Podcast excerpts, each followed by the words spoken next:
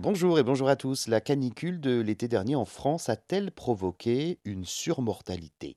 Alors oui, d'après les chiffres publiés par euh, Santé publique France, la canicule de 2023 a provoqué une surmortalité de 5,4% chez nous en France, soit quasiment 400 décès en plus qu'en temps normal. Les euh, mesures ont été euh, prises durant la canicule ayant sévi entre le 11 et le 26 août dernier dans 52 départements. Pendant cet épisode de canicule, ce sont les personnes âgées de plus de 75 ans qui ont le plus souffert de la chaleur.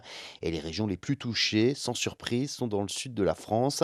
Euh, L'Auvergne-Rhône-Alpes, 169 décès en excès, plus 7,3%. Et la Nouvelle-Aquitaine, compte 120 décès en excès, plus 9,5% donc sur cette période.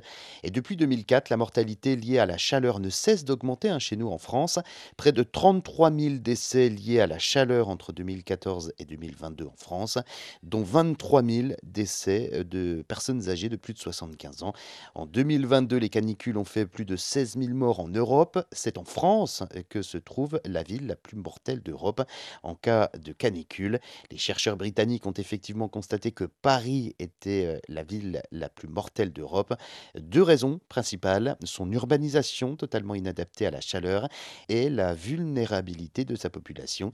La capitale française est particulièrement exposée au phénomène d'îlots de chaleur urbain et selon l'Institut euh, Paris Région, on peut observer des écarts importants de température entre Paris et les zones rurales, tandis que Londres, de son côté, euh, décroche le titre de la ville où le risque de mourir du froid est le plus fort.